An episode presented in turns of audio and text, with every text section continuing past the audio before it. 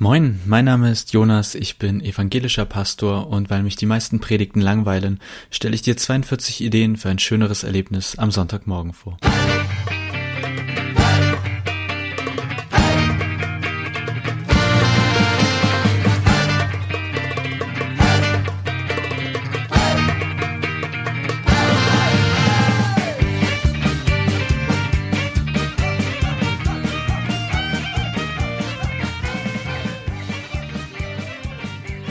Folge 2, zurück in die Gegenwart.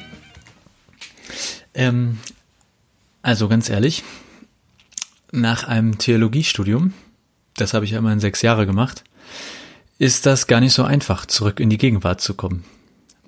Also, was ich dort gelernt habe, ist, wie man auf historischer oder literarischer Ebene die biblischen Texte untersucht. Was das alles dann mit uns heute oder mit mir heute zu tun hat, das kann sich dann jemand anderes ausdenken. So ist, glaube ich, die Devise. Und dummerweise, also, was heißt dummerweise, aber es ist mein Gefühl, höre ich andauernd Predigten, die gar nicht so richtig über das, ich sage mal, Auslegungsniveau des Studiums hinauskommen. Also, das ist dann theologisch vielleicht super interessant, ja, hat aber ärgerlicherweise nichts mit mir und meinem Leben zu tun. Und wahrscheinlich auch nichts mit dir und deinem Leben. Also, ich erfahre dann, wer wann den Text geschrieben hat, was davon als ursprünglich anzusehen ist, ja, vielleicht auch was Martin Luther zu dem Text gesagt hat. Manchmal höre ich dann noch ein passendes Gedicht und gerade dann, wenn ich bereit bin, die Predigt zu hören, äh, ist sie irgendwie schon wieder vorbei. Also, ja, ich weiß, die Frage ist nicht einfach und ich sag ja gar nicht, dass ich die Weisheit hier mit Löffeln gefressen habe. Ach, schon wieder diese dumme Floskel, ne? Na, mir fällt, wenn euch ein besserer Satz dafür einfällt, als wenn man nicht alles weiß und äh, nicht sagen möchte, dass man die Weisheit mit Löffeln gefressen hat, gerne mal mailen oder mir zukommen lassen. Also, ähm, ich finde, das ist doch am Ende die entscheidende Frage. Was bedeutet der Bibeltext heute für mich, für dich, für uns als Gemeinde? Und ja, ich muss dafür verstehen, was dieser Text früher bedeutet hat. Ich muss dafür ihn literarisch und historisch und natürlich auch kritisch lesen. Aber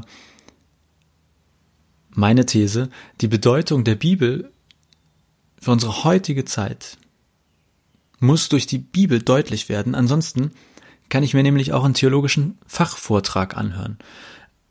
Das ist dann aber ein ganz anderes Genre. Und das Genre darf natürlich auch gern etwas langweiliger sein. Ja, es ist ein Fachvortrag. Das ist selten so, dass man da irgendwie wahnsinnig gut, ähm, also ich will jetzt gar nicht diesem Genre ans Bein pinkeln. Aber für mich sind Predigten kein theologischer Fachvortrag. Und wenn doch, also wenn es das ist, dann ist es für mich überhaupt nicht verwunderlich, dass es für Nicht-Theologen schnell unverständlich, uninteressant oder unbedeutend wird. Oder eben auch langweilig. Deswegen, Idee Nummer zwei. Sagt die Predigt etwas darüber aus, was der Text von damals heute bedeutet?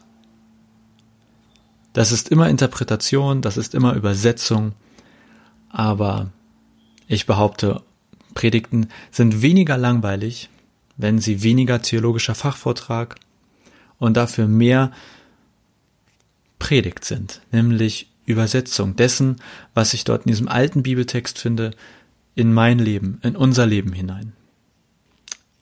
Idee Nummer zwei. Sagt die Predigt etwas darüber aus, was der Text von damals heute bedeutet? Ihr könnt ja einfach mal Predigten überprüfen, die ihr hört oder die ihr schreibt. Ähm, es geht ja auch nicht darum, dass immer alle 42 Ideen gleichzeitig irgendwie sozusagen bedacht oder beachtet werden. Wenn ich Predigten vorbereite, dann lese ich mich auch nicht jedes Mal durch diese 42 Ideen, sondern immer mal wieder. Und ich versuche mich immer mal wieder daran zu erinnern. Und in der einen Predigt lege ich den Schwerpunkt hier drauf, in der anderen lege, lege ich den Schwerpunkt darauf oder versuche mal an der einen Stellschraube äh, zu drehen. Sagt man das so? Naja, also diese Flossgesetze, ihr kennt sie ja. Ich kann die auch besonders gut. Wird bestimmt auch noch eine Idee. Ich glaube schon. Ich kenne die auch nicht auswendig, aber ich glaube, darum geht's auch noch. Ich freue mich, wenn ihr euch meldet, wenn ihr was zu dieser Idee sagt, wenn ihr eure Meinung kundtut, wenn ihr kritisiert, wenn ihr lobt, wenn ihr teilt, wenn ihr liked, ähm, Bewertung abgebt, wo auch immer. Und ansonsten bis zur nächsten Idee.